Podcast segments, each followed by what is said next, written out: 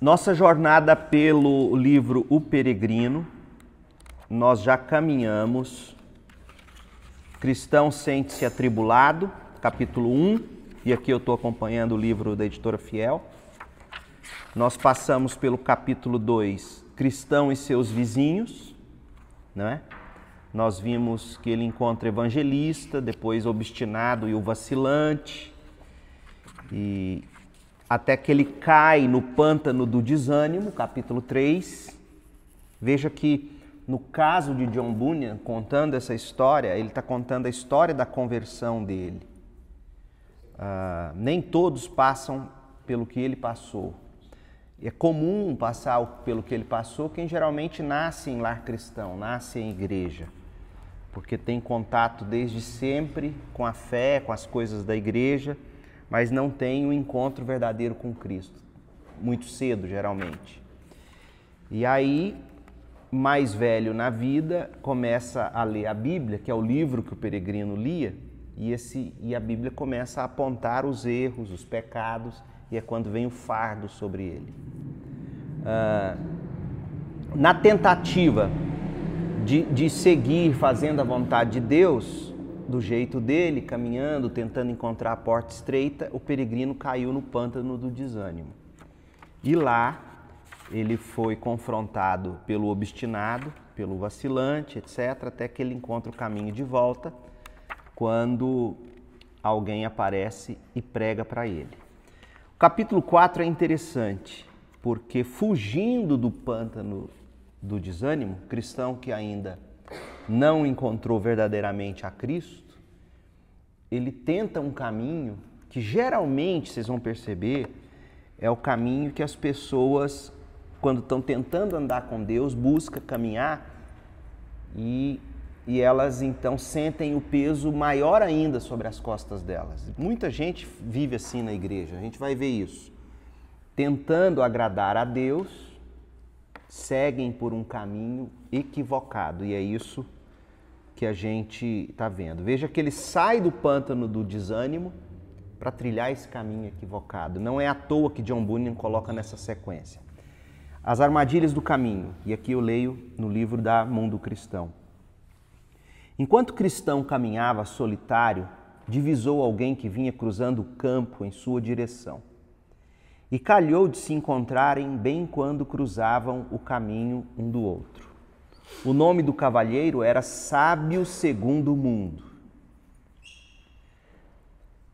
Morava na cidade da diplomacia profana. A, a outra versão, como chama a cidade? Prudência carnal. A prudência carnal, a diplomacia profana.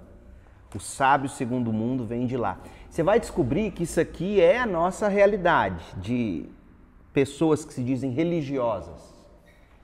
O homem já sabia algo sobre cristão, pois sua partida da cidade da destruição fora muito alardeada, não só na cidade onde ele morava, mas também no exterior, virando mexerico entre vários lugares. O Senhor sabe o segundo mundo, portanto, tendo já alguma informação sobre cristão, observando a sua esforçada caminhada e percebendo seus suspiros e gemidos, quis, entre outras coisas, conversar um pouco com o cristão. Então ele disse, sabe o segundo mundo, como então, bom homem, você parte assim, apressado e tão carregado? De fato, responde cristão, sempre achei que cada pobre criatura tem o seu fardo a carregar. E se o Senhor me pergunta se parto apressado, digo-lhe que busco alcançar a distante porta estreita adiante de mim, pois lá, segundo me disseram, conhecerei um modo de me livrar deste pesado fardo. Você tem mulher e filhos? perguntou o sábio segundo o mundo. Tenho, mas estou tão sobrecarregado que já não encontro neles prazer como antes. Para mim é como se não os tivesse. O peso do pecado sobre ele tirou dele o prazer, inclusive, de viver em família. É isso que ele está descrevendo. Uh, sabe o segundo mundo. Você acaso me ouviria se eu o acolhesse? Se for bom conselho, certamente, pois ando mesmo precisando disso. Eu aconselharia então a livrar-se o mais rápido possível do seu fardo, pois só então alcançará paz em sua mente.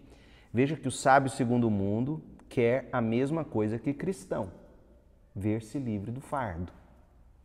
Fardo que na cabeça do cristão condenaria ele mais ainda se ele morresse daquele jeito.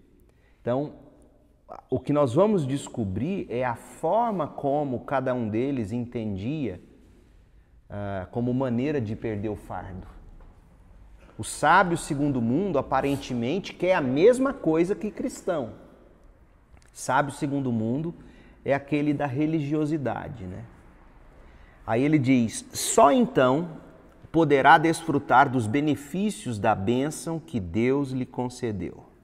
Cristão, é isso que busco, exatamente, livrar-me deste fardo pesado. Mas não posso tirá-lo de sobre os ombros, tampouco há homem em nossa terra que possa fazê-lo. Portanto, sigo este caminho, como já lhe disse, para livrar-me deste peso. Quem mandou você, uh, quem mandou que você viesse por este caminho para livrar-se de seu fardo? um homem que me pareceu pessoa muito boa e honrada. Seu nome, se bem me lembro, é Evangelista. Eu o amaldiçoo por esse conselho, disse o sábio segundo o mundo. Não há no mundo caminho mais perigoso e difícil que este que ele lhe indicou. E isso você mesmo vai descobrir se continuar a seguir o conselho dele. Você já deparou com algo, como percebo, pois estou vendo a imundície do pântano do desânimo. Esse pântano, porém, é o início dos pesares que afligem aqueles que tomam este caminho. Olha que ele está dizendo que é muito comum ver quem segue o caminho de Cristo passar por esses momentos de desânimo que desgraçam a vida da pessoa. Ele está dizendo: eu posso sentir o cheiro dos seus problemas, eu posso ver a imundície dos seus problemas em você, está estampado no seu rosto. E isso é só o começo desse caminho que o sábio segundo o mundo amaldiçoa. E ele continua: Ouça-me, sou mais velho que você. É provável que no caminho você encontre exaustão, dor, fome, perigos, nudez, espada, leões, dragões trevas, em suma, a morte, entre outras coisas. Todas elas são seguramente verdadeiras, já tendo sido confirmadas por muitas testemunhas. E por que deveria um homem condenar-se tão gratuitamente, dando ouvidos a um estranho? Ele está dizendo. Agora, observe o seguinte: qual é a fonte de autoridade que o sábio segundo o mundo se utiliza para dissuadir cristão do caminho? A experiência vivida. Por quê? Porque ele é mais velho. Escuta, você tem que me escutar. Isso é coisa de gente jovem querer esse caminho. E a outra fonte de autoridade, também baseada na experiência, é o seguinte: você não percebe que é um caminho dificílimo? Então ele tenta dissuadir, mostrando: olha, ouça a voz da experiência e tome cuidado porque esse caminho é perigoso. Cristão, este fardo às minhas costas é mais terrível para mim do que todas essas coisas que o Senhor mencionou. Olha a convicção dele. Não acho que é melhor não me preocupar com o que eu venha a encontrar no caminho, pois assim poderei também livrar-me de meu fardo. Nada intimidava ele, ele queria se ver livre do peso do pecado. E aqui de novo, gente, para John Bunyan, não tem como alguém se tornar cristão sem que antes, e aqui ele é biblicamente correto, sem que antes a gente se convença do peso do pecado. Não tem como. O cristianismo, para a maioria das pessoas hoje, é uma religião vida mansa e as pessoas trocam de crença, de igreja, né? porque no fundo, no fundo, a maioria das pessoas que disseram ter tido uma experiência com Cristo não passou pela primeira das experiências necessárias, que é convencer-nos do pecado, da justiça e do juízo. O peregrino está convicto de que nada é mais problemático do que esse peso do pecado sobre ele. E esse peso do pecado, ele veio à tona a partir do momento que ele foi exposto ao livro, à Bíblia. Não é? o, sábio, o sábio segundo mundo continua. Mas como afinal veio-lhe este fardo, lendo este livro que tenho nas mãos? Eu já imaginava, disse ele. O mesmo ocorreu a outros fracos. Olha como se vê o crente, um, um ser humano fraco. Aliás, gente, era isso que eu dizia para a Cristiane, porque ela se converteu antes de mim. Um ano antes, aproximadamente. E, e, eu, e eu sempre fui farrista, festeiro, e ela quietinha. Então a gente namorou bruto durante oito anos. Líquido, termina e volta. E uma das coisas é que eu não gostava, eu queria ir para as baladas, eu queria dançar, eu era campeão de lambada e ela não sabia nem o que, que era isso. E aí eu terminei com ela numa dessas idas e vindas, e nesse período ela encontra-se com Cristo. Cristo salva a Cristiane. E quando eu tive um confronto com ela sobre isso, porque ela tentou pregar para mim, uma das coisas que eu disse para ela foi: Isso é para gente fraca como você. O mundo nos encara dessa forma. E de fato, todos nós somos, somos fracos mesmos. Paulo diz que quando sou fraco é que eu sou forte, mas é porque o mundo não valoriza uma das virtudes principais para Deus, que é fraqueza. Fraqueza não pode ser visto como um demérito na vida da gente. Fraqueza é essencial para a gente sempre recorrer ao Todo-Poderoso. Se você não se vê fraco, você não precisa do Todo-Poderoso, você não vai buscá-lo. Então, na verdade, o que o sábio segundo o mundo está fazendo aqui é lançar no rosto do peregrino uma verdade de forma a desprestigiá-lo. Mas ele está tecendo um elogio. Sim, nós somos fracos. E o livro sagrado nos diz isso, e a gente comprova isso na prática. Então, o sábio segundo o mundo diz: Olha, esse livro, eu já imaginava que era esse livro maldito que você está lendo, essa Bíblia. Os sábios segundo o mundo vão dizer isso, essa Bíblia que está causando isso em você. E segundo, gente fraca, quando pega essa Bíblia, dá nisso não é? E, aliás, você se lembra do, do, do livro de Eli, né? O, o, filme que as pessoas veneram, falam bem, a Bíblia, o homem decorava a Bíblia. Tem, tem esse lance no filme, mas aquele filme é um descrédito à Bíblia, porque aquele tirano quer a Bíblia para dominar a massa fraca. Lembra quem viu o filme? Então essa é a ideia. Na cabeça dos sábios segundo o mundo, nós somos pessoas fracas e por isso o livro sagrado que é a Bíblia e os líderes que pregam essa Bíblia fazem lavagem cerebral na gente e, e, e, e nos tira o senso comum e nos torna fanáticos, que é o que estava acontecendo, segundo o sábio, segundo o mundo, com o peregrino, ele queria dissuadi-lo disso. Então, o, o mesmo ocorreu a outros fracos que, metendo-se com coisas elevadas demais para si, caem subitamente nessas mesmas dificuldades, que não só castram os homens, como vejo que as suas lhe fizeram, mas os levam a aventuras desesperadas para alcançar, nem eles sabem o que. Agora, veja bem aqui, esse homem sábio segundo o mundo, ele reconhece que em matéria de fé as coisas são elevadas demais. E o que, que ele está dizendo quando ele fala assim, metendo-se com coisas elevadas demais para si? É aquilo que a gente já ouviu do incrédulo quando ele diz assim: olha, religião a gente não discute, essas coisas elevadas demais, cada um entende do seu jeito, cada um escolhe a sua forma. É isso que ele está insinuando aqui. Você não pode ser tão literalista assim sobre essas coisas, porque são elevadas demais e você vai acabar seguindo por aventuras desesperadas e nem você sabe por que você está nesse caminho. O cristão respondeu: Eu sei o que quero alcançar. Eu sei sim. Eu quero alcançar alívio deste meu fardo pesado. Eu quero ser perdoado pelo meu pecado. Veja que o sábio segundo o mundo não entendeu isso.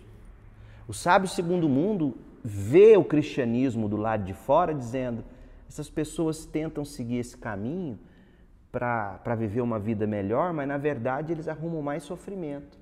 E vem o peregrino e diz: Não, nada disso, eu, eu sei o que eu quero. Eu preciso dessa fé para eu me ver livre do fardo pesado do pecado. Olha que coisa, é isso que ele está dizendo.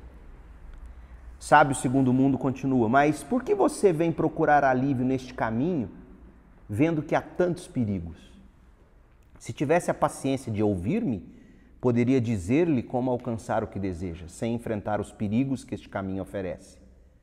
Veja, o remédio está à mão. E tem mais: em vez desses perigos, você encontrará muita segurança, amizade, alegria. Rogo, Senhor, que me revele esse segredo, diz cristão. Ora, em uma vila distante, chamada moralidade, olha, olha o caminho que ele quer apontar o caminho da moralidade. Não é isso que o mundo diz para gente?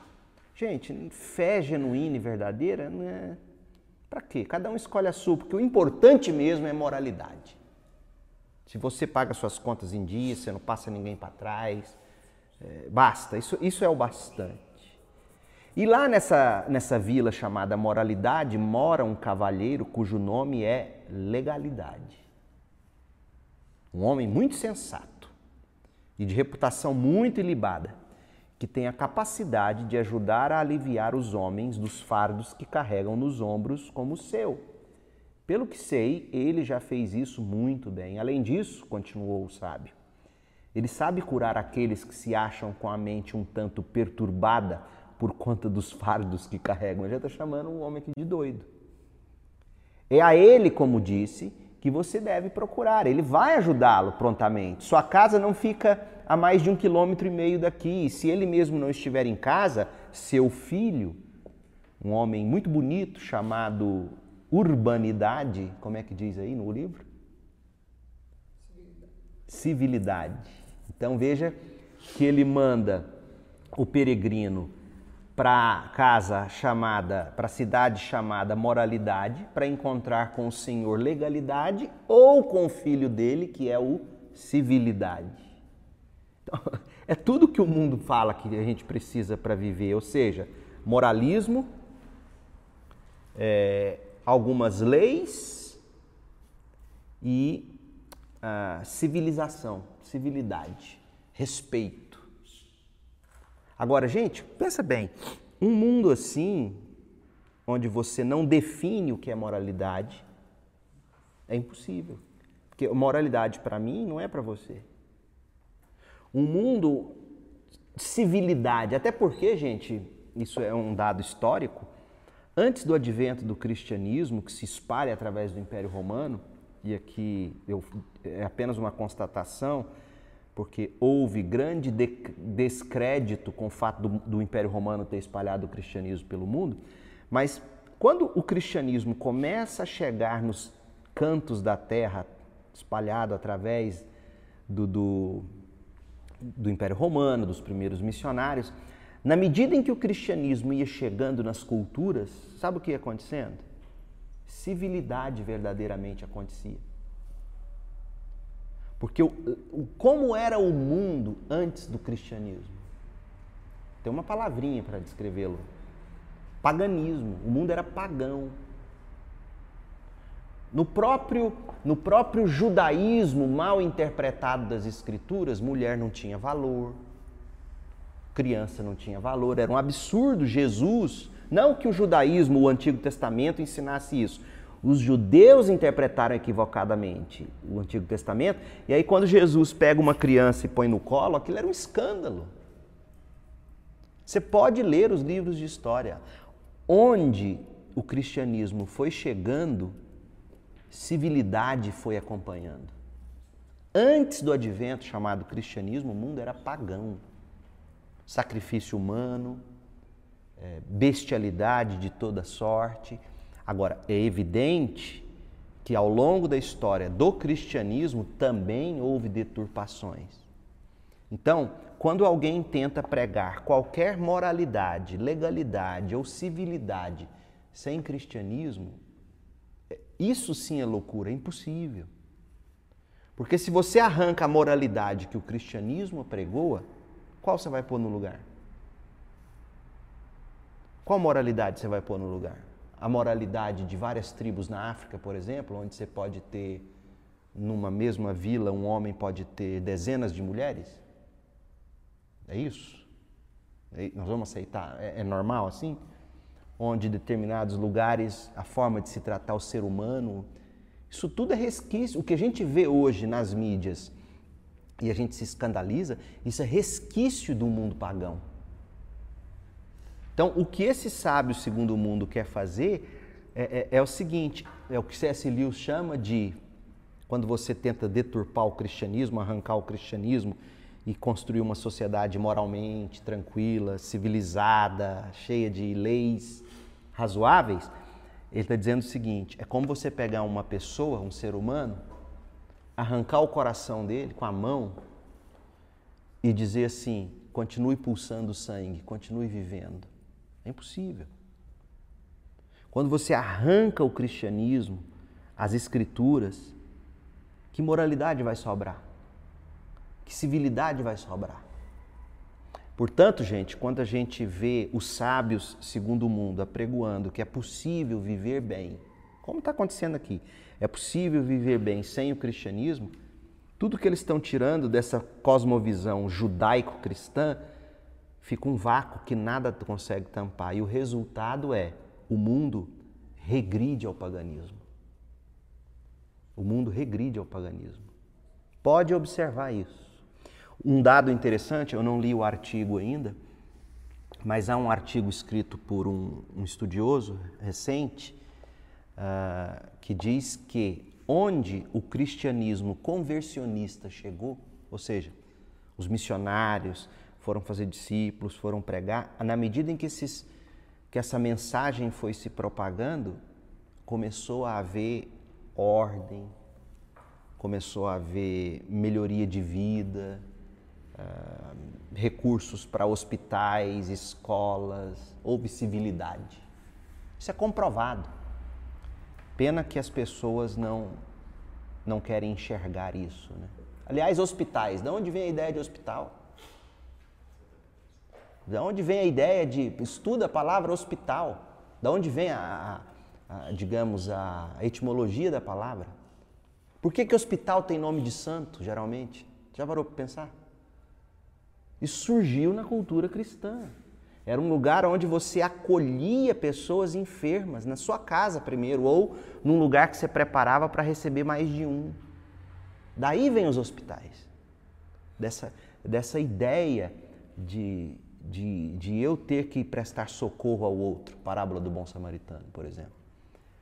Então, tudo que o sábio segundo o mundo está propondo a fazer é loucura, não funciona na prática. E aí ele continua. E digo mais, acrescentou: se você não estiver disposto a voltar para sua antiga casa, como de fato eu não desejaria que você fizesse, poderá mandar buscar sua esposa e seus filhos e instalar-se nessa vila. Vai lá, traz eles, você não precisa separar deles. Nela há hoje casas vazias e você pode conseguir uma delas por preço razoável. Ali você também encontrará mantimentos bons e baratos. Mas o que tornará sua vida mais feliz é que, com certeza, encontrará vizinhos sinceros, confiáveis e educados. Olha como é que ele está descrevendo o crente. O contrário disso, crente é fingido, não é confiável e é mal educado. É assim que o sábio segundo o mundo vê a igreja. E há razão aqui, né? Existem uns assim, não tem? Uns que são fingidos, não são confiáveis, insinceros, mal educados. Tem ou não tem? Eu me lembro aqui, eu era seminarista aqui, era membro dessa igreja anos atrás. E eu sempre quis deixar barba. E eu não. Minha barba, meu rosto era pelado, igual o bumbum de nenê. E aí eu comecei. De, é, não, mas o seu é bonitinho. Você vai deixar a barba? Minoxidil usa. Aí eu comecei a deixar cavanhaque. Um irmão da igreja aqui está aqui até hoje. Ele me pegou assim pelo queixo, ó, puxou assim, você está parecendo um bode. Isso é educação, Pedro? Então, assim, o sábio segundo mundo tem um pouco de razão quando ele diz que na igreja existem pessoas que não são sinceras, que não são confiáveis, que não são educadas. Mas vamos ser francos, não são todas elas, né? Ora, cristão. Ora, cristão se viu um tanto indeciso diante do, de tudo que foi exposto, mas logo concluiu que se era verdade o que lhe dissera o cavalheiro, a melhor atitude a tomar seria aceitar o seu conselho. Então respondeu: Senhor, que caminho devo tomar até a casa desse homem honesto? O segundo mundo respondeu: Você está vendo ao longe aquela alta colina? E essa alta colina aqui é uma alusão ao Monte Sinai. O sábio segundo mundo está apontando o cristão para a lei. Cristão, estou vendo sim. É para lá que você deve ir. A casa dele é a primeira que você vai avistar. Assim, cristão desviou-se de seu caminho para ir até a casa do Senhor legalidade em busca de ajuda. Mas eis que quando já se aproximava da colina, então lhe pareceu tão alta e, além disso, a encosta mais próxima do caminho pendia a tal altura que Cristão teve medo de se aventurar mais, temendo que a colina lhe caísse sobre a cabeça. Portanto, ali ficou imóvel, sem saber o que fazer. O fardo agora que lhe parecia mais pesado do que quando ele seguia seu caminho. Porque a lei faz isso. A lei, por que, que é a lei, gente, de Deus? Por que, que a lei de Deus é pesada? E por que, que o Novo Testamento fala que a gente não vive mais na lei, mas na graça? Não é que no Antigo Testamento não tinha graça. Tinha graça no Antigo Testamento. É que com o advento de Cristo e do Espírito Santo, a... não veio só lei, veio também ajuda.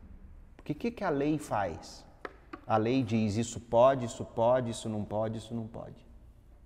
E pronto. Aí eu te pergunto: quando alguém diz a você isso, você não pode fazer. Quantas vezes a gente não deu conta de não fazer? A gente foi e fez. A lei diz assim: não cruze o sinal vermelho. Quantas vezes a gente cruza o sinal vermelho? Por isso que o hino que a gente canta do Martim Lutero, Castelo Forte, fala a espada da lei. Por que, que ele chama a lei de espada? Porque a lei mata. Por que, que a lei mata?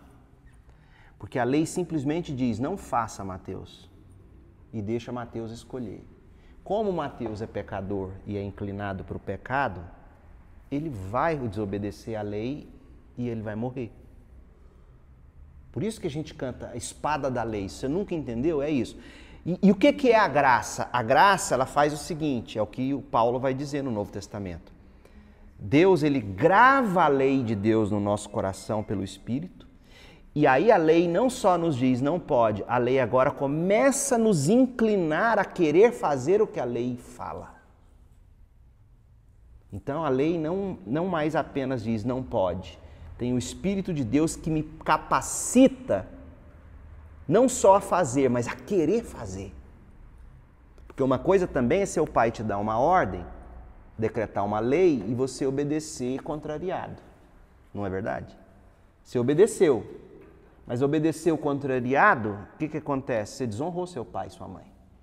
Tem muita gente que cumpre a lei com raiva. Isso não honra. Quando vem o Espírito de Deus em nós, ele não só mente, nos inclina a obedecer, como nos dá alegria em querer obedecer, em querer fazer certo, em querer fazer o que Deus descreve. Então, o fardo do cristão estava agora mais pesado porque ele foi quanto mais próximo da lei sem o espírito, quanto mais próximo de não pode, não pode, não pode, não pode, sem capacidade para não poder, mais pesada a vida fica.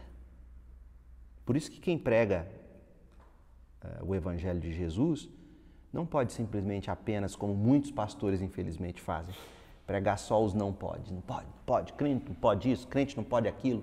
Aí você fica, tá, mas qual é a promessa da graça para eu me agarrar a ela a fim de não poder, de não fazer? Você tem que pintar algo belo, e é isso que o Evangelho faz. Como aquela criança, quer enfiar o dedo na tomada, Quer enfiar o dedo na tomada, você vai lá, bate na mão, não pode, não pode, vira e mexe, ela volta com o dedo na tomada. Como é que você faz aquela criança não querer pôr mais o dedo na tomada, depois de tantas vezes dizer não pode? Porque se você for lá e bloquear o buraquinho, vai ter outro. O que, que a gente tem que fazer? Imagina você, a criança engatinhando, você pega um ursinho de pelúcia todo colorido e mostra para ela de longe assim, ó. Ela baba. Ela larga a tomada na hora e vem correndo na direção. Por quê? Porque esse ursinho encantou aquela criança. Jesus nos encanta de tal maneira, o Evangelho, a glória de Deus, que o nosso coração agora quer isso e não quer mais aquilo, não quer o pecado. Isso é graça. O que é a graça de Deus, gente, em síntese?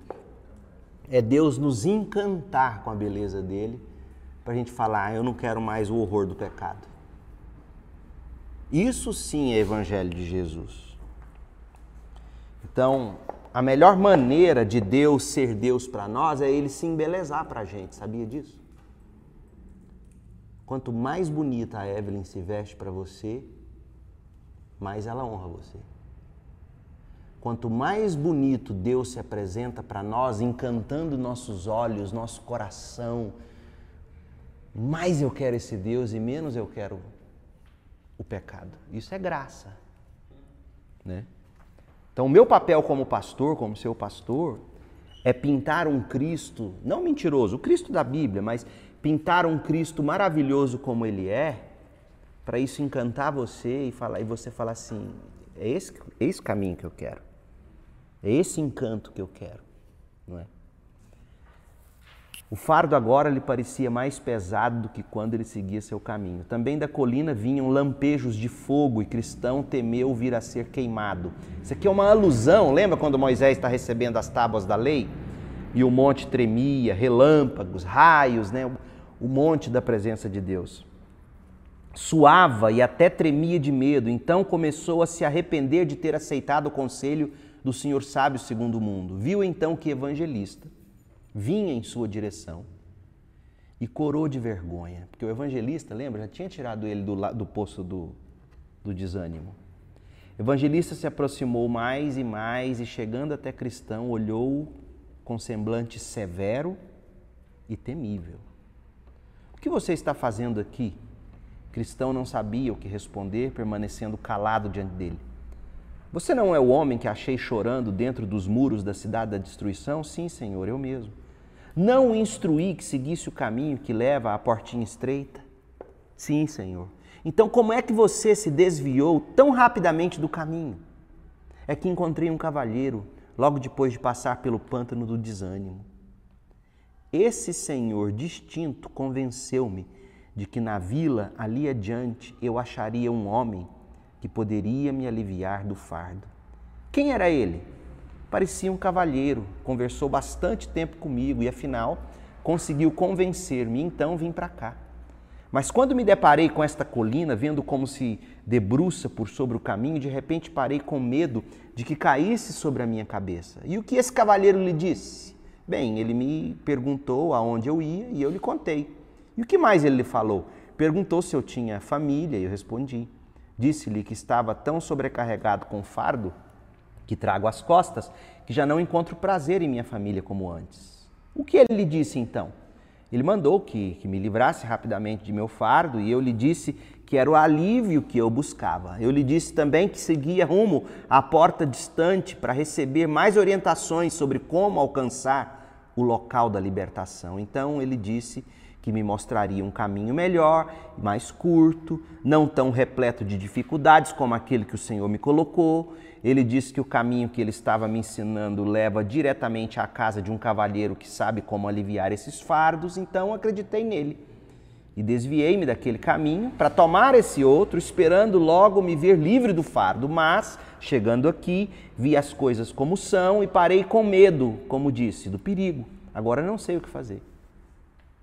Então, continue parado para que eu possa mostrar-lhe as palavras de Deus, disse o evangelista. Olha a diferença da abordagem do evangelista para o sábio segundo o mundo. O sábio segundo o mundo apelou à experiência de vida, as más experiências do cristianismo, as pessoas equivocadas ou não convertidas que vivem na igreja. Evangelista não, ele para tudo e diz: vem cá, vamos abrir a Bíblia? Vamos ver o que a Bíblia diz. Cristão permaneceu ali tremendo. Então, gente, aqui fica uma grande lição para a gente. Cuidado com aqueles que aconselham você sem o livro sagrado. Cuidado com esses. Cristão permaneceu ali tremendo. Cuidado, não rejeitem aquele que fala. Ele está citando Hebreus 12, 25. Não rejeitem aquele que fala. Se os que se recusaram a ouvir aquele que os advertia na terra não escaparam, quanto mais nós, se nos desviarmos daquele que nos adverte dos céus. Disse também Hebreus 10, 38. Mas o meu justo viverá pela fé, e se retroceder, não me agradarei dele. Depois ainda aplicou. Gente, um parêntese. Por que, que ele está dizendo que o justo viverá pela fé? O justo, ele, ele, ele acredita nas promessas de Deus, ele, ele se deixa encantar pelas promessas de Deus, ele crê nisso, a fim de não ceder às promessas do pecado. O pecado faz promessas, sabia? O pecado faz promessas. A cobiça diz o quê? Se você tiver isso, você vai se sentir melhor. A lascívia diz o quê? Se você fizer tal coisa, se você tiver tal relacionamento impuro, sei lá, é indevido, você vai ter prazer. O pe... Pode observar, ouça o pecado quando ele bater a sua porta. Ouça, não, não, não é flertar com ele. Ouça a promessa dele. Ele faz promessas tudo que o nosso coração, em termos de pecado, nos pede, ele nos pede fazendo promessas. E a gente, quando crê nessas promessas, peca. Por que, que a gente cede ao pecado? Porque o pecado me prometeu algo, eu criei e cedi. Agora, se eu ouço as promessas de Deus e se eu creio nelas, veja que eu tenho que ter fé para pecar. Ninguém peca sem fé no pecado. Você entendeu o que eu falei? Ninguém peca sem fé no pecado. Eu pequei porque eu tive fé de que ao fazer aquilo eu obteria o que o pecado me prometeu. Isso é fé. O que, é fé? Acreditar naquilo que você não vê. O pecado me prometeu, eu acreditei, e aí por isso Hebreus está dizendo: o justo vive pela fé. De que maneira? Eu não vou crer nessas promessas pecaminosas ou do pecado, eu vou crer nas promessas de Deus. Depois ainda aplicou-lhe as seguintes palavras: Você é esse homem que se encaminha para essa miserável condição. Você passou a rejeitar o conselho do Altíssimo e desviou seus pés do caminho da paz, chegando mesmo a arriscar-se à perdição. Então o cristão prostrou-se aos pés de evangelista, como morto lamentando-se: Ai de mim que estou arruinado. Diante disso, evangelista tomou pela mão direita, dizendo: Todo pecado e blasfêmia serão perdoados ao homem, portanto, pare de duvidar e creia. E aqui o pecado da blasfêmia, qual é o pecado da blasfêmia aqui? É, Deus está falando com esse peregrino, Deus está mostrando o caminho e o peregrino fica titubeando entre crer no que Deus está dizendo e crê no que o sábio segundo o mundo está dizendo. Crê no que Deus está dizendo, crê no que o vacilante está dizendo. Crê no que Deus está dizendo, crê no que o, o obstinado está dizendo. Crê no que Deus está dizendo ou crê no que o coração dele está pedindo. Então, isso é blasfemar. Blasfemar é Deus ficar falando, falando, falando. Blasfemar contra o Espírito Santo. Por isso que essa, a Bíblia fala que essa blasfêmia contra o Espírito não terá perdão. O que, que significa isso? Significa a pessoa morrer temando, do Espírito está falando e a pessoa não se convence. É disso que se trata. Então pare de duvidar, creia. Então o cristão ganhou um pouco de alento e, ainda tremendo como antes, se pôs em pé diante de evangelista, que lhe disse: Preste mais atenção às coisas que lhe contarei agora. Vou dizer-lhe quem foi que o iludiu e a quem ele o enviou. O homem que você encontrou é um sábio segundo o mundo. Ele é assim chamado e com justiça, porque em parte só valoriza as doutrinas deste mundo, portanto, sempre vai à igreja na cidade da moralidade. E em parte porque ama acima de tudo essa doutrina, pois o salva da cruz. Como a índole desse senhor sábio é carnal, ele procura evitar meus caminhos, embora corretos.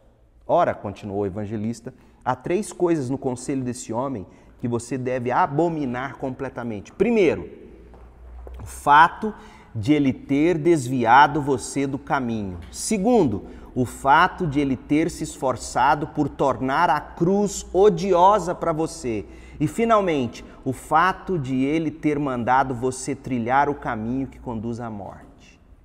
Três coisas. Alguém que tenta convencer você a deixar o caminho da cruz, alguém que tenta falar para você que essa história de cruz é loucura e alguém que, que insiste em fazer você seguir o caminho que vai te levar à morte.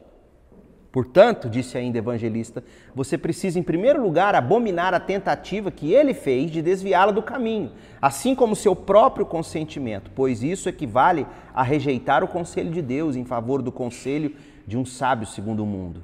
Diz assim o Senhor: Esforcem-se para entrar pela porta estreita. Lucas 13, 24. A porta para a qual o enviei, pois é estreita a porta que leva à vida. São poucos os que a encontram. Mateus 7, 13 e 14. Dessa porta, ou dessa portinha estreita e desse caminho que ela conduz, é que esse homem ímpio desviou você para levar quase à destruição. Odeie, portanto, essa tentativa de desviá-lo do caminho e abomine a você mesmo por ter dado ouvido a ele.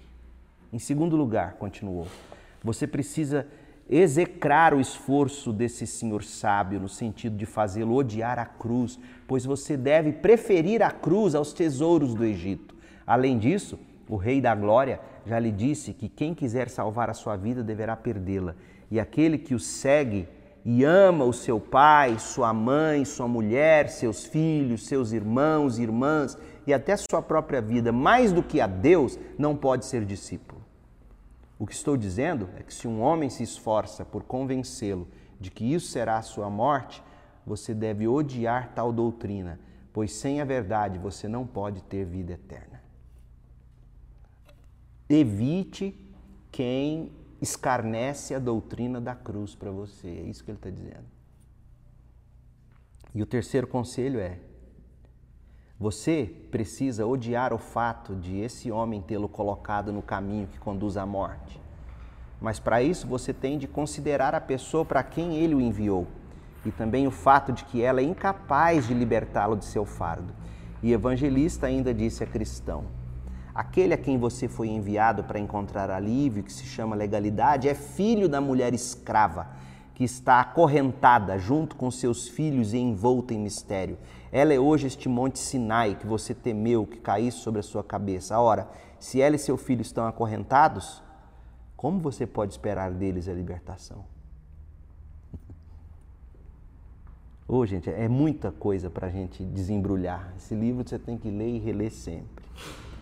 Essa legalidade, portanto, continuou, não é capaz de libertá-lo do seu fardo. Homem nenhum jamais foi libertado do próprio fardo por intermédio dela e provavelmente jamais o será. Ninguém pode ser justificado pelas obras da lei, pois pelos atos da lei nenhum homem vivente pode se livrar de seu fardo. Portanto, concluiu o evangelista, o Senhor sábio segundo o mundo é adversário e o Senhor legalidade impostor. E quanto ao seu filho urbanidade ou civilidade, não obstante a sua falsa aparência sorridente, não passa de um hipócrita que não pode ajudá-lo. Creia-me, nada há em todas essas bobagens que você ouviu desse estúpido, a não ser o intento de afastá-lo de sua salvação, desviando-o do caminho no qual coloquei você. Depois disso, o evangelista invocou do céu, em voz alta, a confirmação daquilo que dissera e então saíram palavras e fogo da montanha sob a qual se achava o pobre cristão, que ficou de cabelos arrepiados diante do espetáculo. As palavras foram estas, Gálatas 3:10. Já os que se apoiam na prática da lei estão debaixo da maldição, pois está escrito: Maldito todo aquele que que não persiste em praticar todas as coisas escritas no livro da lei. Está vendo ele explicando por que a lei mata? Ela diz não, não, não, mas ninguém consegue não fazer. Assim, cristão nada mais esperava não ser a morte e lamentava-se deploravelmente, amaldiçoando até o momento em que encontrou o Senhor sábio segundo o mundo e ainda chamando-se mil vezes obtuso por ter dado ouvidos ao seu conselho. Sentia-se também muito envergonhado, ponderando como os argumentos desse distinto Senhor, oriundos que eram somente da carne, puderam prevalecer nele e levá-lo a abandonar o caminho reto. Isso feito, dirigiu-se novamente a evangelista, dizendo: O que o Senhor acha? Ainda há esperança? Será que posso voltar e seguir até a porta estreita? Não serei abandonado por isso? Ou enviado de volta, coberto de humilhação? Lamento muito ter dado ouvidos ao conselho desse homem, mas que meu pecado me seja perdoado. O evangelista respondeu: O seu pecado é muito sério, pois você praticou dois males. Abandonou o bom caminho e trilhou caminhos proibidos. Veja que o pecado sempre faz isso. Ele não só nos tira do caminho certo, mas nos coloca num caminho errado. Contudo, o homem que está à porta vai recebê-lo, pois demonstra boa vontade para com os homens, mas cuidado para não se desviar novamente, para não perecer pelo caminho quando em breve a sua ira estiver acesa. Então o cristão disse que voltaria, e evangelista, depois de beijá-lo, sorriu-lhe desejando-lhe sucesso. Cristão partiu apressado, não falou com homem algum pelo caminho. E se alguém o interpelava, tampouco lhe dava resposta. Seguia como alguém que trilhasse sempre solo proibido e não se julgou seguro enquanto não retomou o caminho que deixara para seguir o conselho do sábio segundo o mundo. E aí, no próximo capítulo, o cristão chega finalmente à porta estreita. O que, que eu concluo desse capítulo? A importância, gente, primeiro lugar, quando a gente sai de algum momento de, de, de depressão espiritual, lembra que o cristão saiu do pântano do desânimo. Quando a gente sai de algum momento de letargia, quando a gente sai de algum momento de desvio, quando a gente sai de algum momento de depressão espiritual, a nossa tentação sempre vai ser querer ser legalista. Sempre. Pode observar. Outra coisa que eu aprendo nesse capítulo é eu tenho que tomar cuidado com quem eu ouço. Sábios, segundo o mundo, estão por aí afora, cheios de experiência, segundo eles, longe do Evangelho, pregando para nós uma moralidade, uma certa legalidade, uma civilidade que não tem no que se sustentar. Que moralidade é essa que eles pregam? Mas em contrapartida, aqueles que são do Evangelho, eles abrem a Bíblia para nós e nos apresentam um fundamento sólido sobre o qual a gente pode construir uma moralidade, uma civilidade, uma legalidade. Esse caminho é, é libertador. Então fica isso. Cuidado com aqueles que tentam tirar você do seu caminho, escarnecendo para você da cruz, apontando você para um caminho que vai te levar para a morte. Foi isso que o evangelista advertiu cristão. Vamos orar? Pai, muito obrigado, Senhor, por esta lição, por tantas verdades, verdades profundas. Dá-nos entendimento e graça para vivê-las. Em nome de Jesus, obrigado pelo que repartiremos agora no lanche, pelo carinho de quem preparou, está preparando, de quem trouxe os ingredientes. Muito obrigado, Senhor. Nós oramos agradecidos no nome de Jesus. Amém. Dúvida? Ah, eu tenho. Diga. É, é o símbolo da mulher acorrentada, da mãe da mulher? É a. É a Agar. A, não, não, como é que chama? Mulher de Abraão. Hã? Quem é essa mulher acorrentada? Ele está falando daquela mulher, mãe de Ismael, é Agar. Ele está falando dela. Porque o filho da promessa é o que Deus daria a Abraão, mas ele escolheu ter um filho, já que Deus estava demorando, Será que na cabeça dele Deus não daria um filho se ele tivesse a empregada dele? Era comum na cultura, na cultura, não na Bíblia. E aí ele tem Agar, nasce o menino. E o que aconteceu com ela? Ela se tornou mais escrava ainda de Sara. Porque o que Sara fez com ela? Espantou ela de casa, mandou ela embora. Ficou com ciúme. Então, na verdade, o que o que evangelista estava dizendo era exatamente isso. Olha, presta atenção, porque a lei te escraviza. E quem te prega a lei está escravo. Como é que um escravo vai te dar liberdade? Você ia dizer, Vinícius? Certo? Então vamos lá. Deus abençoe, meu povo.